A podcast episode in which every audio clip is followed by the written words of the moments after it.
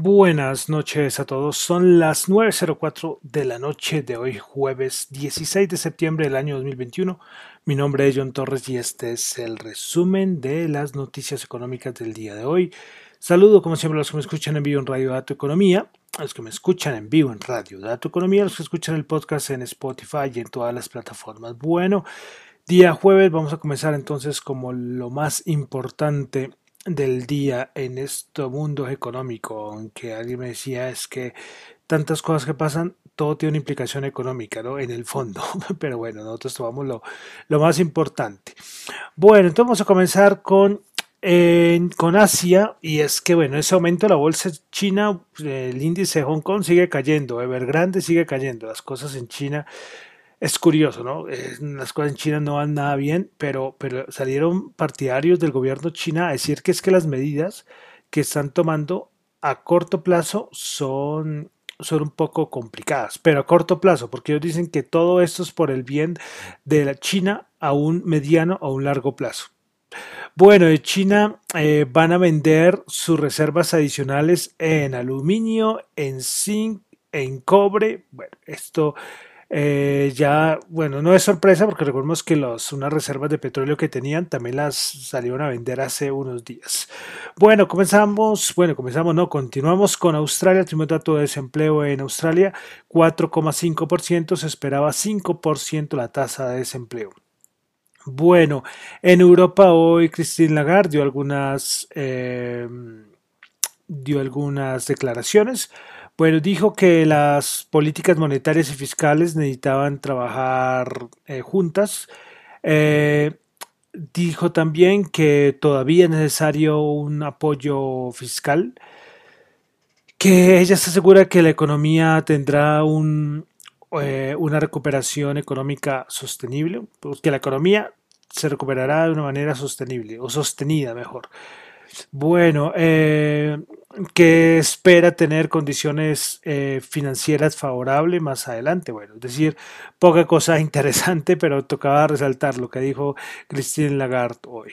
Bueno, vamos a pasar a Estados Unidos. Tuvimos datos macro importantes. En primer lugar, el dato de subsidios de desempleo, el dato de desempleo semanal. Pues bueno, eh, los nuevos se esperaba aumento de 323 mil, fue un aumento de 332 mil, recordemos que el anterior fue de 312 mil. Los continuos eh, disminuyeron porque se estimaba, perdón, disminuyeron respecto al, al estimado y bueno, también al, al anterior, pues se estimaba 2.740.000 y resultó en 2.665.000. El anterior dato había sido de 2.852.000. Seguimos en Estados Unidos, un dato muy importante como es el dato de las ventas minoristas, pues el dato general fue un aumento del 0,7%. Recordemos que el anterior dato había sido una caída del 1,1%, pues fue un dato de cierta manera pues positivo. Ahí yo coloqué un videíto eh, mi cuenta de Twitter con los datos económicos donde analizan rápidamente qué sectores fueron de mayor aumento. Si quitamos la parte de, de transporte, pues las ventas minoristas aumentaron el 1,8%. Entonces datos que de cierta manera son positivos. Eh, increíbles, son positivos a nivel económico, pero a las bolsas no les gusta mucho. Es una cosa curiosísima, ¿no? Recordemos, con una recuperación económica, mayor empleo, mejor inflación, mejores ventas minoristas, mayor consumo, etcétera, etcétera, esto da señal a que la Reserva Federal puede aplicar el tapering. Por eso es que estos datos macro tan buenos o buenos no, pueden, no son buenos, bien recibidos por los mercados. Una cosa rarísima, porque antes a ustedes les bueno, ustedes los que traten de estudiar análisis fundamental, cuando hacen conceptos básicos de análisis fundamental, dicen que es que es bueno para las bolsas el aspecto macro, pero en este caso no. bueno, eh, una cosita. Eh, hoy salió la noticia de que a finales de la de los últimos días, al final de la anterior semana y los últimos días, pues Jerome Powell eh, como dirigió sus miradas a, revisar las reglas de ética respecto a la Reserva Federal relacionadas con actividades y participaciones financieras eh, gracias a lo que ocurrió los últimos, los últimos días. Recordemos lo de Kaplan y lo de Rosgreen, que terminaron siendo traders, tenían portafolio, acciones y un montón de cosas. Entonces Powell está mirando, me parece curioso, es porque esto es la Reserva Federal, es el banco central más importante del mundo y pues, y pues sí, ahorita van a salir y que la ética y esto ya vendieron, pero, pero, pero, pero hasta ahora se dieron cuenta, no, no o sea, algo ahí que, que me cuadra. Yo como le dije, cuando yo vi la noticia, verdad, yo me, me, me, da rabia, me da, me da de todo, porque es que es increíble que miembros de la Reserva Federal estén haciendo trading de acciones, o sea, y además se ganan un dineral. Recuerden que yo cada rato les digo que que dan declaraciones cada rato eh, y es que eso no son gratis, eso no son gratis. Eh, Yellen, que es la que está encargada del Tesoro de los Estados Unidos, antes de estar eh, en este cargo y después de dejar la Reserva Federal, se dedicó a, dar conferencias, charlas, charlas y un día salieron como lo que le pagaban y es una barbaridad, unas millonadas por una hora de, charla y a estos de la Reserva Federal también. pero bueno, y, pero bueno, Jerome Powell entonces está mirando a ver si es ético lo que hicieron estos señores. Y yo creo que la respuesta es no, esto no es nada, ético. Bueno, eh, hoy también hubo por, eh, bueno, esta noticia si no la tengo aquí muy señalada, eh, conversaciones con Yellen por parte del gobierno, por el Tesoro, porque es que se ha hablado mucho de subir los topes de deuda de Estados Unidos, pero bueno, fue ahorita que se me vino a la mente, se olvidó colocar la cap. Bueno, continuamos ahora a Colombia, de Colombia ya di varias cositas, hoy solamente voy a decir una y es que ya se aclararon cuáles serán las fechas de los días sin IVA, pues se llevarán a cabo el 28 de octubre, el 19 de noviembre y el 3 de diciembre de este año, para los interesados. El problema es que es un poco caótico, ¿no? Recordamos el año pasado, el primer día sin IVA, que salimos en todos los medios internacionales porque tumultos de gente y una cosa así. decía, uy, pero estos no están en COVID. Decían el Black Friday de en pleno COVID-19 el año pasado.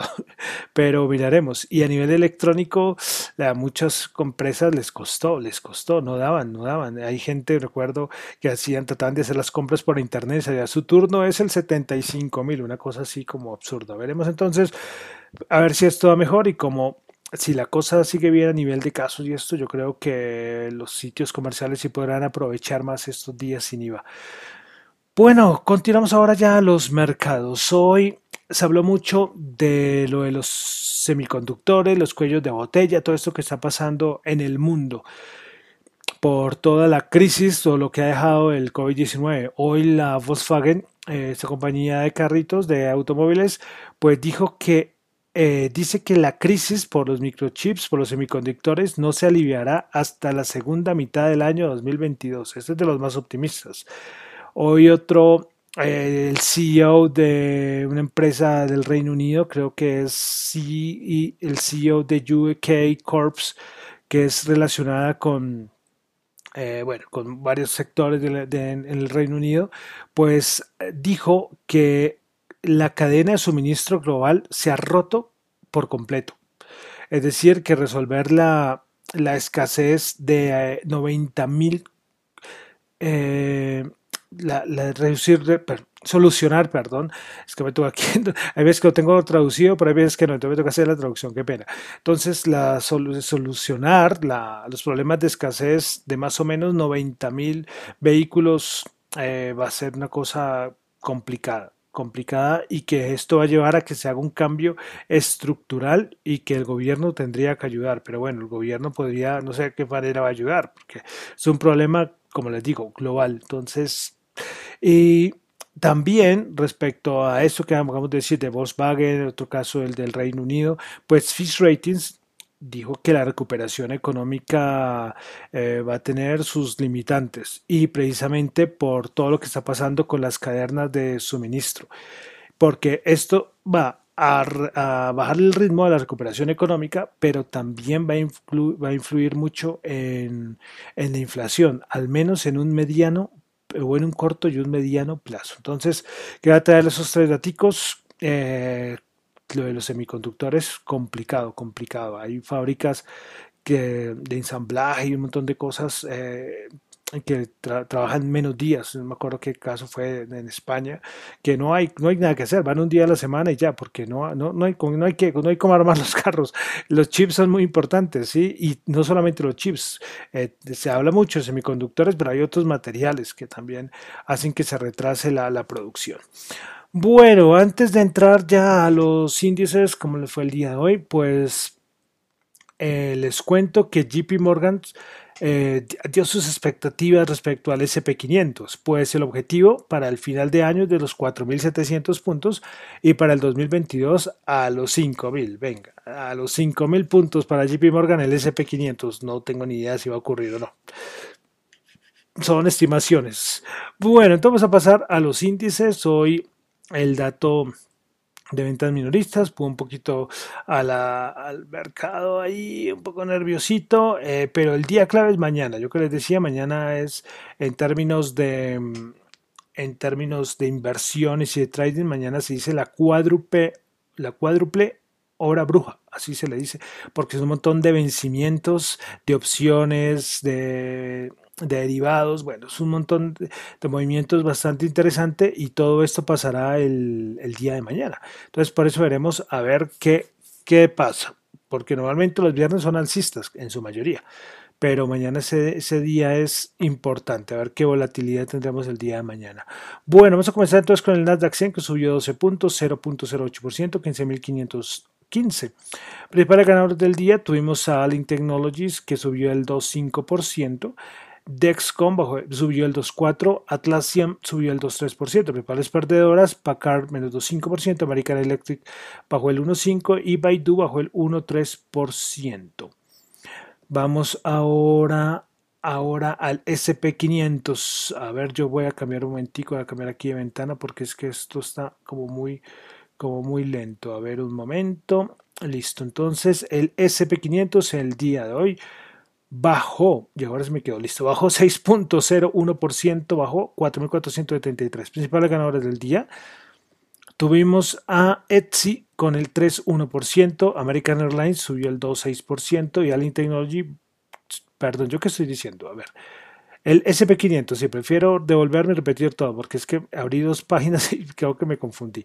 El SP500 subió, bajó 6 puntos, bajó el 0,1%, 4.473. Principal ganadora es el SP500 EPSI, 3,1%, American Airlines, 2,6%, Alien Technology, Technology 2,5%. Principales perdedoras, Freeport, menos 6,6%, New, New, Corporation, bajó el 3,9% y Larry's Technology bajó el 3,3%. Vamos ahora sí al Dow Jones, que el día de hoy bajó 63 puntos, 0,1%, 34.751. Principales ganadores en el Dow Jones, Salesforce subió el 1,6%, McDonald's subió el 0,9% y Home Depot subió el 0,9%. Principales perdedoras, Goldman Sachs bajó el 1,3%, Dow In bajó el 1,2% y Company bajó el 1,1%. Vamos ahora a la Bolsa de Valores de Colombia, el MSCI Colcap subió un puntico, 0% eh, sí 0.001%, algo así. Por eso colocó solo 0%. 1.323. Principales ganadoras, el Banco Bogotá, 3.2%, eh, TV, 2.5%, la vivienda, 1.9%. Principales perdedoras. Tuvimos a Bianca, que bajó el 14,2%. Yo digo, hombre, que lo que baje, sí, pero es que saben que cuando baja es porque alguien compró. ¿Sí? Ya en todo lado dice que va a valer cero, pero, pero me parece siempre una cosa así. Y, y, me parece el colmo que vaya alguien a quejarse. Cuando esto ya coja y llega a cero, lo del listen, eh, me, me haría, cansaría porque es que, es que en todo lado, desde el año pasado, eh, todos los analistas, eh, hablando, hasta yo oí una opinión, me acuerdo que en la República, que es que esto tenía que deslistarla o suspender la negociación el año pasado. Pero fijo, va a salir gente a decir, no, pero ¿por qué? ¿Por qué te metes en estas cosas tan riesgosas? Bueno, Avianca entonces bajó el 14,2%, Mineros bajó el 2,2% y el Grupo Éxito bajó el 1,8%. Vamos al petróleo, el WTI 72.5 subió 0,1%, Brent 75.6 subió 0,1, el oro 1756 bajó 39. El oro bajó eh, con mucha fuerza. Eh, los datos, cuando los datos son, los datos macros son buenos, fortalece el dólar y debilitan al oro. Recuerden, eso siempre ha pasado así en, en, movimientos normales del mercado, ¿no? que es como el 90%, 95% del año. Entonces, datos macro muy buenos, fortalece al dólar eh, y debilita, por ejemplo, a, al oro. Bueno, Bitcoin, ya saben que ahora lo que hago con las criptomonedas es que miro los primeros 10, sí, porque ya antes me ponía a hacer unas vueltas tontísimas y sí, no, no valía la pena. Bueno, entonces el Bitcoin, eh, las criptomonedas. ¿Se acuerdan que vamos con las primeras 10? El Bitcoin 47.938 bajó el 0,18%, Ethereum 3.578 bajó el 0,5%, Cardano 2,4 bajó el 1,6%, BNB, la moneda de Binance, 423 dólares bajó el 1,4%, Ripple 1.09 bajó el 1.7%, Solana 153 bajó el 3,5%, Polkadot 36.1 dólares subió el 0,36%, Dogecoin 0,24 bajó el 2% y por último Uniswap el del exchange descentralizado 2608 bajó el 4,6%. Bueno, completico, para que no me digan que no paro atención a las criptomonedas. Bueno, de criptomonedas, eh, tres cositas. Pues hoy eh, apareció una calificadora, SPI Global, diciendo que la adopción del Bitcoin por parte de El Salvador eh, tiene implicaciones negativas o tendrá implicaciones negativas para la calificación de crédito. Eso lo, habían varias calificadoras advertido. Bueno, eh, respecto a China, que desde hace meses, recordemos en mayo que mandó a sacar a todos los equipos de minería de China, pues dijo que es que para allá hay mineros ocultos y que va a ir a, por ellos, a buscarlo. Es que va, mejor dicho, a impulsar una búsqueda de todos esos mineros que todavía quedan en China. Y finalmente, criptomonedas, pues AMC, esta compañía de salas de cine, dice que va a aceptar pagos en Bitcoin en primer lugar y después eh, aceptaría Ethereum, Litecoin y Bitcoin Cash como medio de pago. Espera hacer esto a final de año. Bueno, y listo ya, para finalizar, como siempre, la tasa representativa del mercado, es decir, el dólar para Colombia 3.818, bajó 7 pesitos. Bueno, entonces con eso termino por el día de hoy el resumen de las noticias económicas. Recuerden que lo mío son solamente opiniones personales, no es para nada ninguna recomendación de inversión. Mi nombre es John Torres, me encuentran en Twitter en la cuenta arroba John y en la cuenta de arroba Dato Economía. Muchas gracias.